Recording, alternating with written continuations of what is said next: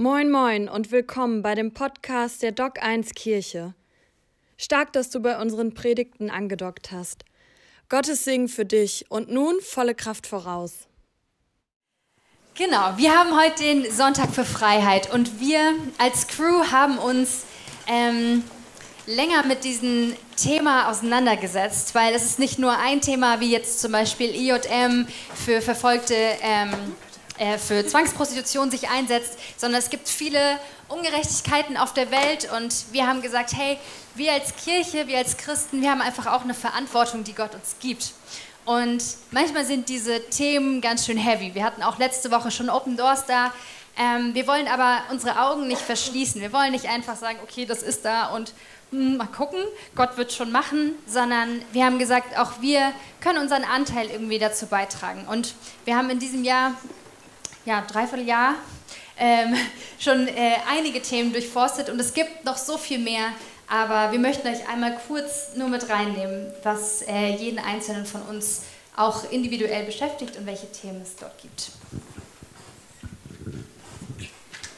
Ich war vor einigen Jahren das erste Mal in Indien und da ist mir das Thema Arbeitssklaverei über den Weg gelaufen.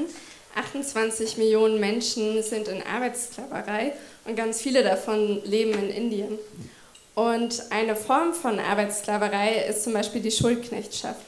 Das bedeutet, ich mache ein Beispiel, eine Familie, die einen medizinischen Notfall in der Familie hat, braucht einen Kredit, um das zu bezahlen. Und die können sich es nicht leisten. Und dann finden sie jemanden, der sagt, ja, ich gebe dir das Geld. Ähm, und dafür kann einer aus der Familie bei mir auf dem Feld arbeiten, ist ein bisschen entfernt, aber da könnt ihr gerne hinkommen. Und dann machen die diesen Deal. Die eine Person aus der Familie fährt zu diesem Feld, kann dort auch leben, äh, das ist mit dabei, arbeitet den Monat, denkt, ich habe meine Schulden abbezahlt. Und dann nach dem Monat wird gesagt, ja, aber dass du hier gewohnt hast, das kostet auch. Und dass die Kosten von der Unterkunft sind höher als das, was die Person verdient hat. Deswegen sind die Schulden noch mehr. Und das ist dann so eine Schuldenspirale, dass immer mehr Schulden entstehen. Und die Person darf auch nicht gehen unter Androhung von Gewalt oder von Gewalt wird sie dort festgehalten.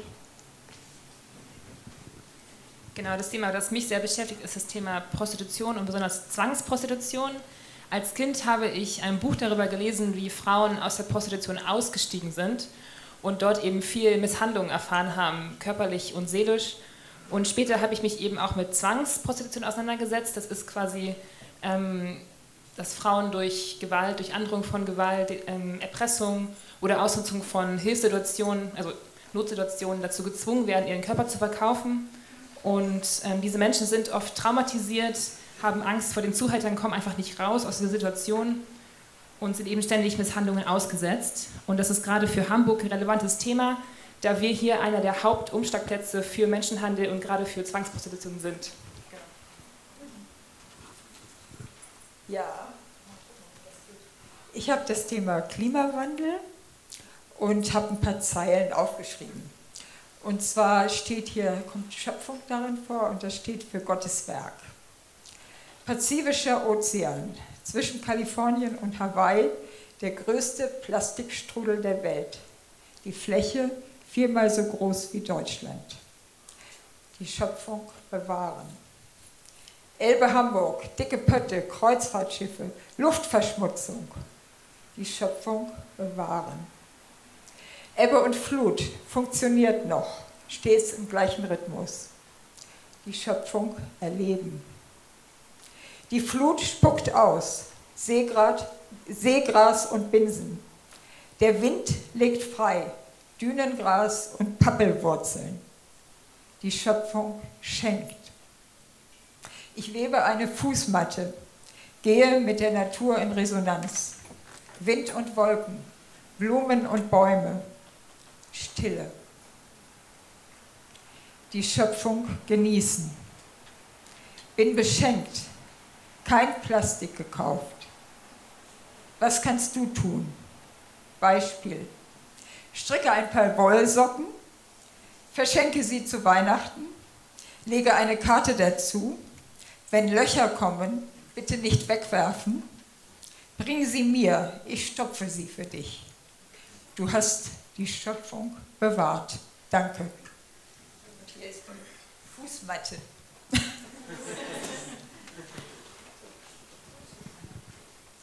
Ja, in Vorbereitung ähm, auf den heutigen Tag bin ich auf das Thema Landgrabbing, zu Deutsch Landraub, ähm, aufmerksam geworden. Und da ich bisher sehr wenig darüber wusste, was dahinter steckt, war ich neugierig und habe mich ein bisschen mehr damit auseinandergesetzt. Und ähm, Landraub findet überall statt, aber zumeist in Ländern, wo ähm, die Regierungen nicht so gut funktionieren und oder korrupt sind. Und das sind zum Beispiel Länder wie Afrika, Asien oder Latein. Ähm. Allgemein versteht man darunter die Aneignung von Landflächen von staatlichen Akteuren, ähm, private Investoren ja, oder ähm, internationale Konzerne. Und zumeist erfolgt dies ohne Zustimmung der eigentlichen Besetzer, Besitzer, da ähm, ja, äh, legitime Gewohnheitsrechte nicht anerkannt werden und ähm, ja, Entschädigungen oder Arbeitsplätze oder ähm, gerechter Lohn für die, auf den neuen Plantagen sind oft leere Versprechungen und äh, mittlerweile schätzt man, dass rund 33 Millionen Menschen so ihr Zuhause und ihre Lebensgrundlage verloren haben. Ja, ich stehe hier für das Thema soziale Ungerechtigkeit im Alltag und wenn ich Menschen um mich herum erlebe, die in sozialer Ungerechtigkeit stehen, dann ist das was, was mein Herz sehr bewegt. Und das war schon als Grundschulmädchen so.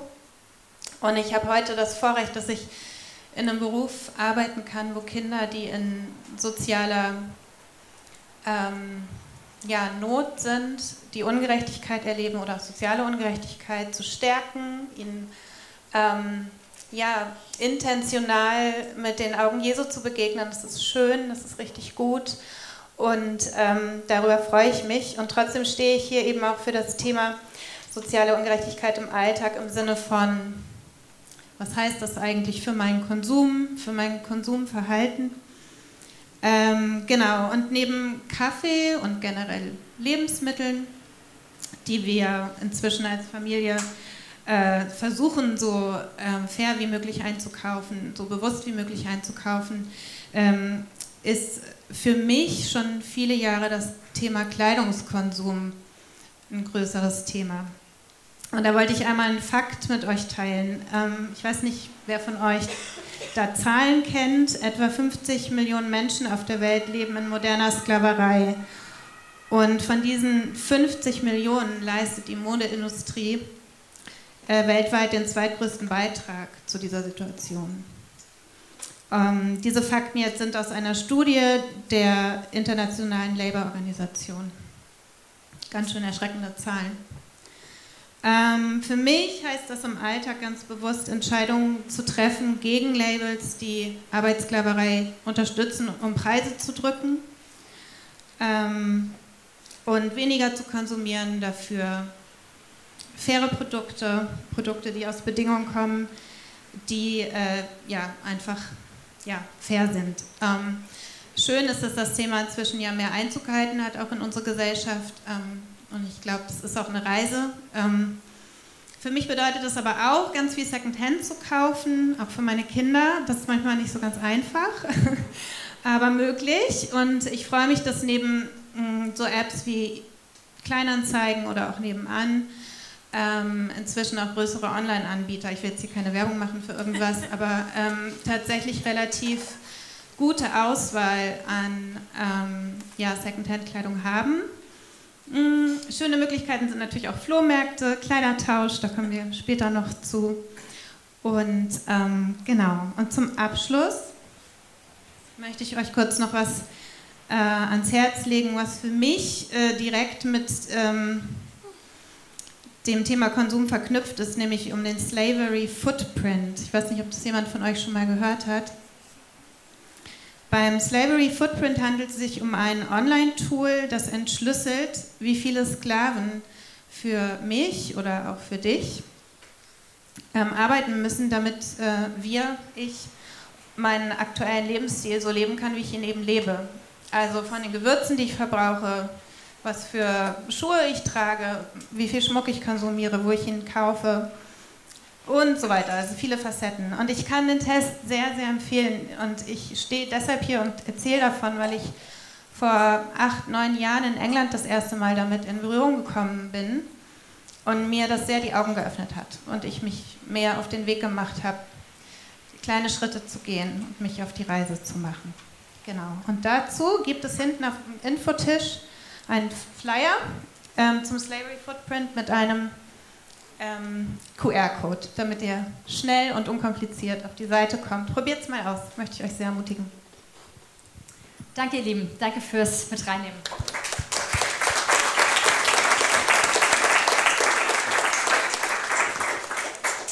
Das waren jetzt ganz schön viele verschiedene Fakten und vielleicht ganz schön so, okay, direkt auf den Punkt.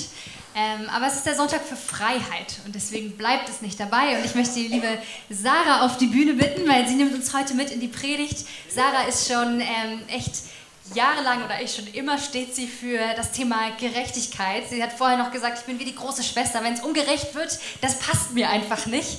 Ähm, und deswegen freuen wir uns total, was du heute ja, uns zu erzählen hast und was Gott dir aufs Herz gelegt hast. Herzlich willkommen.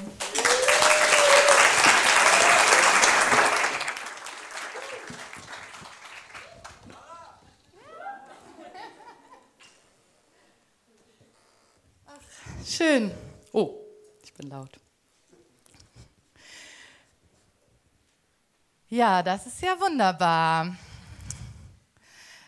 Haben wir den Ukraine-Krieg, in Israel, Klimawandel und jetzt zaubern sie hier auch noch im Gottesdienst Menschenhandel, Zwangsprostitution und so aus dem Hut. Ähm, herzlichen Dank auch. Ich war eigentlich hier in den Gottesdienst gekommen, um endlich mal die Welt hinter mir zu lassen ähm, als Gegenmittel für diese chaotische, schlimme Welt, in der ich lebe, mich mal abzulenken, beten, was Spirituelles, was mir gut tut. Aber was anderes als alle diese Nachrichten, oder? Weltschmerz, das passiert, wenn wir Dinge an uns heranlassen und dann kommen wir schnell an diesen Punkt, den wir als Weltschmerz bezeichnen, ein Gefühl von Hoffnungslosigkeit, Ohnmacht oder auch Ärger, angesichts der vielen schlimmen Situationen, die wir beobachten. Weltschmerz entsteht dadurch, dass unser Gehirn die negativen Nachrichten ähm, als Gefahr einstuft und unseren Körper in Alarmbereitschaft versetzt, ähm, auch wenn wir gar nicht selbst in dieser Situation stecken.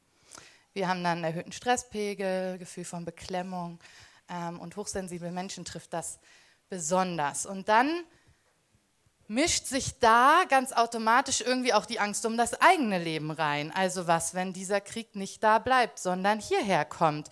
Ähm, was, wenn das auch mich betrifft? Mm. Und dann will man weg.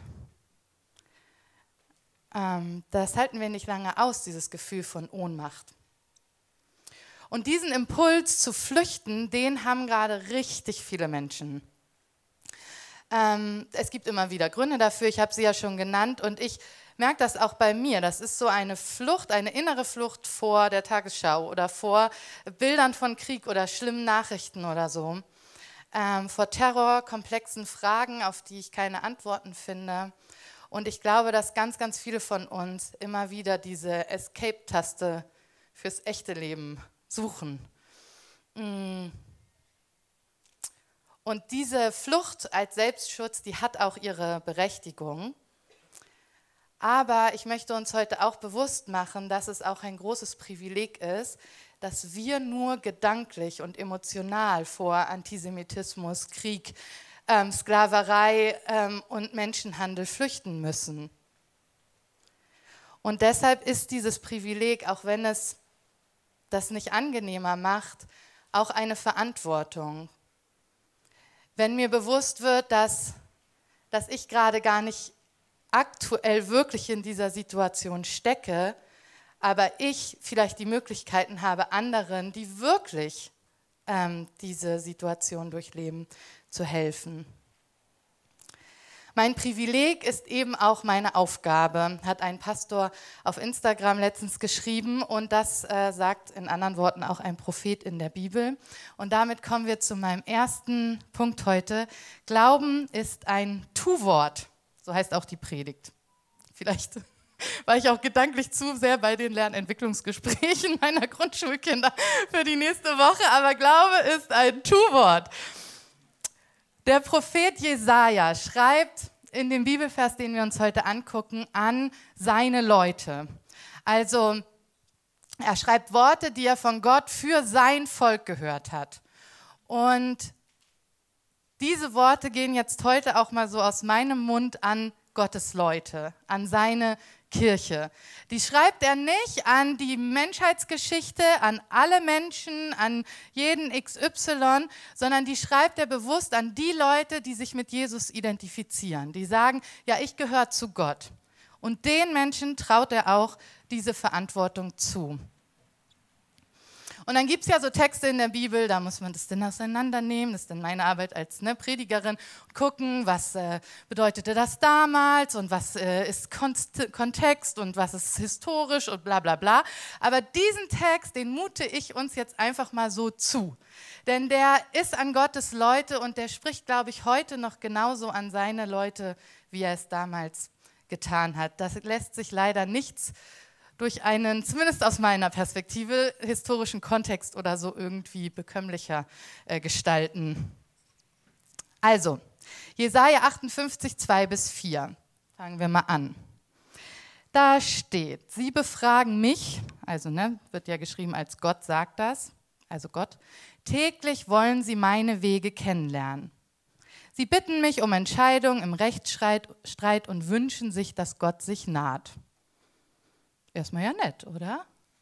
Also mal ganz ehrlich, wenn jetzt Gott vom Himmel sprechen würde, das über uns würde ich nehmen. Also wäre doch mal ein gutes Urteil so. Ähm, kann man ja auch erstmal so stehen lassen. Und dann fasten die auch noch. Also das lässt sich jetzt da nicht so herauslegen, ob jetzt ganz lange oder immer wieder oder in welcher Form. Aber auf jeden Fall ist das für die Leute wichtig, ihre Frömmigkeit so durch Verzicht irgendwie auszudrücken und ähm, auf Essen vermutlich ähm, zu verzichten. Und dann spricht der Prophet weiter, Vers 3 und 4. Begreift doch, während ihr fastet, geht ihr euren Geschäften nach und übt Druck auf all eure Arbeiter aus. Während ihr fastet, zankt und streitet ihr und schlagt mit gottloser Faust zu. Ihr fastet zurzeit nicht so, dass ich eurer Stimme damit im Gehör, damit, dass ihr eurer Stimme damit im Himmel Gehör verschaffen könntet. Fasten, wie ich es liebe, sieht doch vielmehr so aus.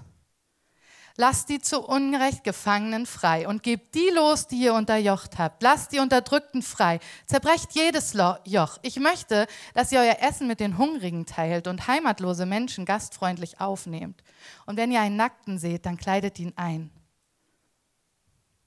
Glaube ist sein Tu-Wort. Nichts mit Eskapismus, so nennt man das übrigens, wenn man die Escape-Taste ähm, sucht, Gott ist null von Christen beeindruckt, die ihrer Frömmigkeit irgendwie so viel geistlichen Ausdruck äh, verleihen wollen und das als Realitätsflucht nutzen. Glaube ist ein Tu-Wort. Lass die zu Unrecht Gefangenen frei. An allen anderen Sonntagen hätten wir uns jetzt wahrscheinlich wohlig zurückgelehnt und gesagt, Gott sei Dank hat das nichts mit mir zu tun. Ich habe ja keine Gefangenen. Aber ich war dann auch mal hier auf Slavery Footprint Dings und dachte dann so, okay, wenn jetzt vier rauskommt, ist richtig schlimm. Und dann stiegen mir echt die Tränen in die Augen, als da am Ende 54 Sklaven stand. 54 Sklaven für meinen persönlichen Lebensstil. Glaube ist ein Tu-Wort. Lasst die Gefangenen frei, teilt euer Essen mit den Hungrigen, nehmt Obdachlose auf. Und wenn ihr jemanden nackt, also irgendjemanden Bedürftigen seht, dann fühlt euch angesprochen. Glauben ist ein Tu-Wort. Das ist das Gegenteil vom Wegsehen und Flüchten und Escape-Tasten.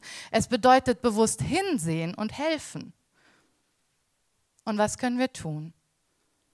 Wir können unseren Lebensstil hinterfragen. Wir können diejenigen mit Finanzen unterstützen, die dieses System aufbrechen können. Das kann natürlich jetzt nicht jeder und jede von uns einfach so mal eben machen, die wirklich Gefangene freilassen können. Die das können, was Einzelne von uns nicht können. Wir können hinsehen, wir können helfen, wir können fragen, wir können verstehen. Wir können auch eben einfach mal eine Doku gucken, die sich mit irgendwas wirklich Relevanten beschäftigt und anstatt unsere Serie zu suchten. Wir können Spenden spenden ähm, an irgendwie eine Organisation, anstatt irgendwelche sklavengepulten Krabben in Seafood-Restaurants zu essen. Wir können bei Vinted anstatt bei H&M kaufen.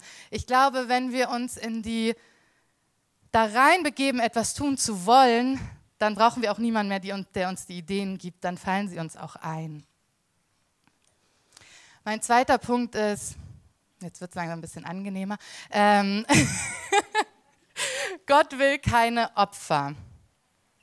Wir lesen mal weiter. Soll das ein Fasten sein, wie ich es liebe?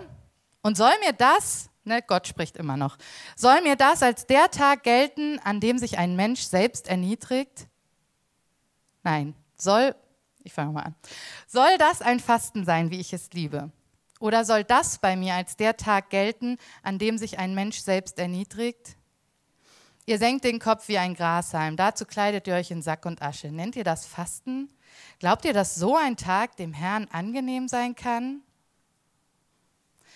Und ich finde das irgendwie sehr sympathisch, denn Gott hat offensichtlich gar keine Lust auf Menschen, die sich in Sack und Asche kleiden.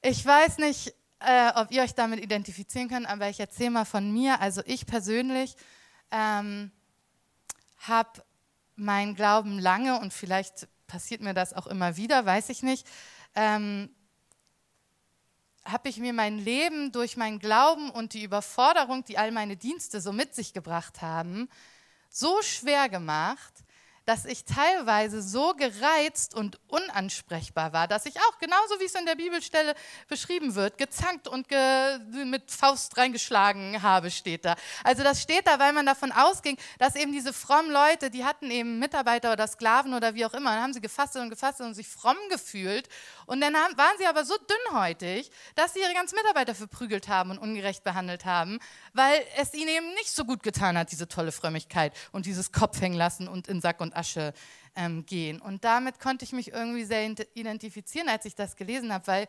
ich das auch kenne, dass ich mich noch auf irgendeinen Dienst oder auf irgendeine Predigt oder irgendwas vorbereiten muss und innerlich so gestresst bin, dass ich unfair werde zu meinen Kindern, zu meinen Mitmenschen und irgendwie ähm, merke ich hier so, ja, nee, das, das ist nicht, worum es Gott geht, dass wir uns so zu Opfern machen irgendwie, ähm, die dann auch niemand mehr eine Hilfe sind. Ich dachte eine Zeit lang irgendwie, umso schwerer du es dir machst im Glauben, umso besser machst du es, umso mehr hast du keine Ahnung. Äh, das war so eine unterbewusste Haltung wahrscheinlich. Ähm, und das lese ich hier, nee, darum geht es gar nicht. Ähm, es geht nicht darum, sich so eine innere Opferhaltung irgendwie anzueignen, weil du alles gibst und immer und doch die beste Christin und der allerhingegebenste Gläubige bist.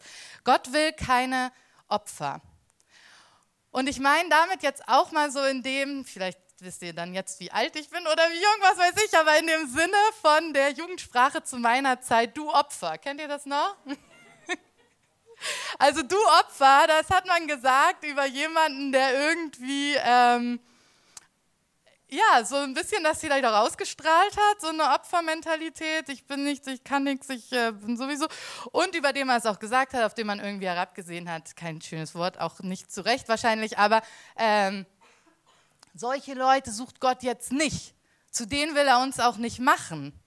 Gott sagt, wenn du opfern willst und verzichten willst, dann dann gib's nicht, nicht mir und mach nicht auf fromm und so, sondern gib's denen, die es brauchen. Dann wende dich denen zu, die deine Hilfe brauchen. Befrei die Gefangenen und hilf den Armen. Und darüber hinaus hat er keinen Gefallen daran, dass wir den Kopf hängen lassen und dann auch noch seinen Namen draufschreiben. Ähm, dazu müssen wir uns echt nicht berufen fühlen. Sich das Leben unnötig schwer zu machen und dann noch zu sagen, Gott ist der Grund. Gott will nicht, dass wir mit diesem Opfer-Mindset durch die Gegend laufen. Das ist nicht sein Ziel für uns. Glaube ist sein Tu-Wort und das heißt nicht, dass wir es uns so schwer wie möglich machen. Es bedeutet, dass wir unsere Privilegien nutzen, um es anderen leicht zu machen. Das heißt nicht, dass wir es uns so schwer wie möglich machen, sondern dass wir unsere Privilegien nutzen, um es anderen so leicht wie möglich zu machen. Und ich will an dieser Stelle mal was einschieben. das ist jetzt hier ja eine Botschaft an fromme Leute, also an Gottes äh, Volk. Und vielleicht sitzt du auch hier und ähm, bist irgendwie unsortiert oder denkst so, Gott, jetzt bin ich in der Kirche und jetzt äh, ist das äh, noch anstrengender, dieses Glaubensleben, als ich mir das vorgestellt hatte. Ich dachte schon, der Gang hierher wäre ein großer Schritt. Und deshalb möchte ich noch mal was klarstellen über die Reihenfolge.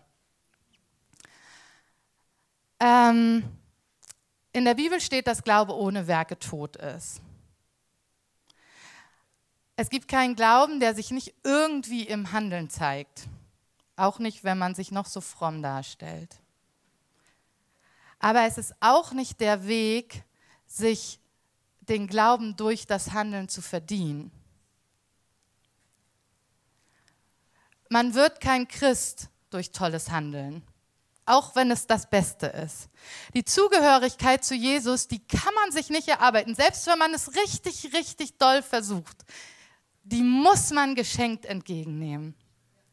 In der Bibel steht, wir werden von Gott gerecht gesprochen, indem wir an Jesus glauben. Nicht indem wir alle Gefangenen befreien und arm helfen, indem wir an Jesus glauben. Und dadurch können alle ohne Unterschied gerettet werden. Denn alle Menschen haben gesündigt und das Leben in der Herrlichkeit Gottes verloren. Doch Gott erklärt uns aus Gnade gerecht. Es ist sein Geschenk an uns durch Jesus, der uns von aller Schuld befreit. Und aus dieser Gnade heraus werden wir Täter als, anstatt Opfer. Aus dieser Gnade heraus brauchen wir manchmal die Erinnerung als Gotteskirche. Glaube ist ein Tu-Wort. Glaube ist nicht nur ein Gefühl, Glaube ist keine Realitätsflucht. Glaube zeigt sich im Handeln, auch im gerechten Handeln. Aber die Reihenfolge ist wichtig. Mein letzter Punkt ist, jedes Ja ist ein Nein. Da steht in unserem Bibelvers, ich möchte, dass ihr euer Essen mit den Hungrigen teilt und heimatlose Menschen gastfreundlich aufnehmt. Wenn ihr einen Nackten seht, dann kleidet ihn. Also wir hatten jetzt im ersten Schritt die Gefangenen, für die die Leute damals, die tatsächlich ihre Gefangenen täglich gesehen haben, verantwortlich sind. Aber wir werden uns auch bewusst, okay, auch wir haben Menschen, an denen wir durch unseren Lebensstil schuldig werden, wo wir Verantwortung für ihre Gefangenschaft tragen. Aber jetzt geht das noch weiter. Ich war letztens in Relling an der Tauschbox. Kennt ihr jemand? Das ist ein richtig cooles Konzept. Da ist so eine kleine Box und da äh, kannst du, was du nicht mehr brauchst und was noch gut ist, hinbringen. Und du kannst auch, also da ist auch niemand, äh, und du kannst auch mitnehmen, was andere nicht mehr brauchen. Und da kommen immer wieder Ehrenamtliche und sortieren das. Und da stand ein Spruch drüber oder an so einem Plakat daneben. Verantwortlich sind wir nicht nur für das, was wir tun, sondern auch für das, was wir nicht tun. Jetzt wird es wieder ein bisschen unangenehmer, passt auf, haltet euch schon mal fest. Ups. Ich möchte, dass ihr euer Essen mit den Hungrigen teilt und heimatlose Menschen gastfreundlich aufnehmt. Und wenn ihr einen Nackten seht, dann kleidet ihn. Da geht es um Menschen, für deren Leid wir nicht verantwortlich sind. Vielleicht sogar Leute, die selbst schuld sind. Vielleicht sogar Leute, die immer wieder selbst schuld sind. Und Gott will, dass wir hinsehen und leben. Glaube ist dein Tu-Wort. Ich habe eine Freundin, die ist auch so in meinem Alter, hat auch Kinder und die hat sich bewusst dagegen entschieden, in ihrer Lebensmitte jetzt für ein Eigenheim zu sparen. Ich weiß nicht, also in meinem Umkreis ist das großes Thema, wie wohnen wir, wo wohnen wir und wer kauft sich ein Haus. Ähm, und die hat sich bewusst dagegen entschieden, denken wir gar nicht drüber nach, machen wir nicht. Die haben sich beide Elternzeit genommen haben auch keine Reise gemacht, die teuer gewesen wäre, hatten einfach Elternzeit und Zeit mit ihren Kindern, mussten einfach nicht so viel arbeiten wie andere. Und die hat diesen Satz geprägt für mich, every yes is a no, sie ist Amerikanerin. Every yes is a no. Wenn du dich für ein Haus entscheidest, entscheidest du dich gegen finanzielle Freiheit. Jedes Ja ist ein Nein. Wenn ich mich für ein neues Hobby entscheide, entscheide ich mich gegen Ehrenamt. Wenn ich mich für einen Burger entscheide, entscheide ich mich gegen die vegane Alternative. Wenn ich mich für Fast Fashion entscheide, entscheide ich mich automatisch gegen Fair Fashion in diesem Moment. Und ich glaube, was wir nochmal zulassen dürfen, ist, nicht nur das zu sehen, was wir tun, und wenn das dann nicht so schlimm ist, dann geht's durch, so, ist vielleicht auch manchmal okay. Also ne, ich sage das jetzt so, ihr sollt nicht alle euer Hobby kündigen und ein Ehrenamt machen oder so. Ich habe mich jetzt auch ganz bewusst entschieden, wieder anzufangen zu reiten, mein Hobby, und nicht noch ein neues Ehrenamt zu machen. Das gibt schon auch Gründe für so. Ne? Ähm, aber sich in dem Moment bewusst zu machen, es ist nicht nur eine Entscheidung für etwas, es ist auch eine Entscheidung gegen etwas. Und es geht auch nicht darum, hier jetzt das Gutmenschentum in die Perfektion zu steigern, sondern es geht darum, uns bewusst zu machen, was unsere Entscheidungen mit sich bringen. Und dass jedes Ja ein Nein ist und alles, was wir nicht verändern, das wählen wir. Wenn wir uns entscheiden, einfach so weiterzuleben, dann entscheiden wir uns dagegen, etwas zu verändern.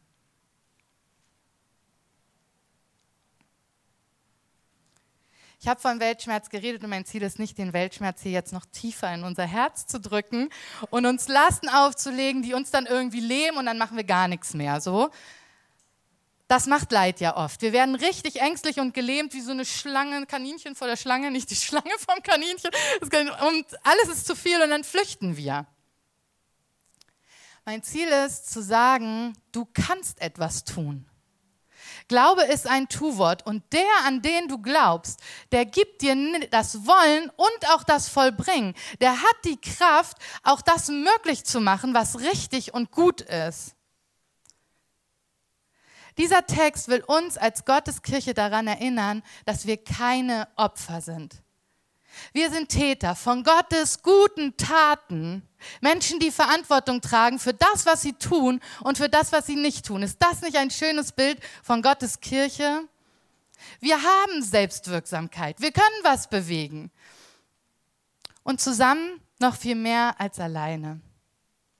Also machen wir jetzt mal auf, raus aus dieser Schockstarre vor den Schwierigkeiten dieser Welt und mal rein in so ein kleines Check-up. Ist mein Glaube ein Tu-Wort? Passen meine Überzeugungen zu meinem Leben und zu meiner Zeiteinteilung, zu meinen Finanzen, zu meinen Worten, zu meinem Konsum?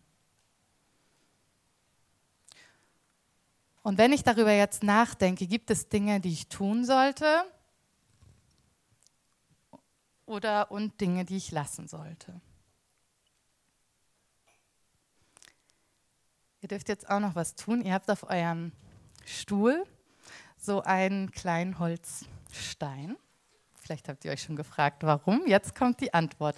Da klebt ein Kreppband drauf. Es klebt drauf. Ihr müsst nur genau genug hinsehen. Und auf die Seite, wo das Kreppband klebt, da dürft ihr mit dem Kugelschreiber, wo mindestens einer in jeder Reihe liegt, müsst ihr euch ein bisschen teilen, eine Sache rausschreiben, die euch jetzt in den letzten 45 Minuten bewusst geworden ist, wo ihr sagt, das kann und will ich lassen oder tun. Also, weil wir können jetzt hier rausgehen und haben eine Fülle von Dingen und niemand kann das morgen alles umsetzen. Aber eine Sache kann jeder tun. Und wenn das jetzt ist, dass du denkst, okay, da ist so ein volles Konto und ich hatte Pläne, aber das geht jetzt als Spende irgendwo hin, dann schreib das auf.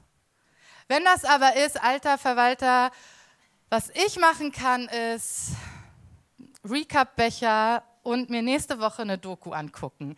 Dann schreib das auch auf. Es geht jetzt nicht darum, irgendjemand zu beeindrucken, das liest sich hinterher auch keiner durch. Es geht darum, etwas für dich konkret zu machen und hier rauszugehen als Täterin und nicht als Opfer. Innen gibt es nicht, ne? Es gibt keine weiblichen Opfer. ja, das ist jetzt eure Aufgabe. Und wenn ihr das aufgeschrieben habt, dann könnt ihr mit eurem Stein hier nach vorne kommen. Ich sage euch dann, was ihr mit dem machen sollt.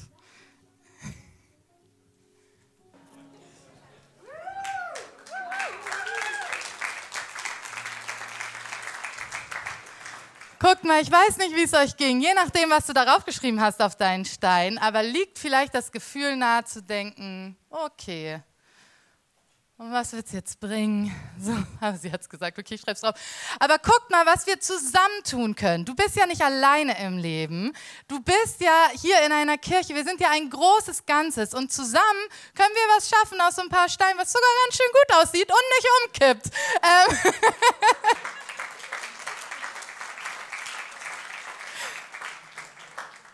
also darfst du ermutigt mit deinem Stein im Hinterkopf in die nächste Woche gehen und wissen, dass er ein Baustein von ganz, ganz vielen ist und dass du Teil einer Gruppe bist von Menschen, die alle glauben, dass ihr Glaube einen Unterschied macht, die Schritt für Schritt sich durch ihren Glauben verändern lassen hin zu einer gerechteren Welt, ähm, zu mehr Reich Gottes auf dieser Erde. Und da möchte ich jetzt noch mal kurz für uns beten.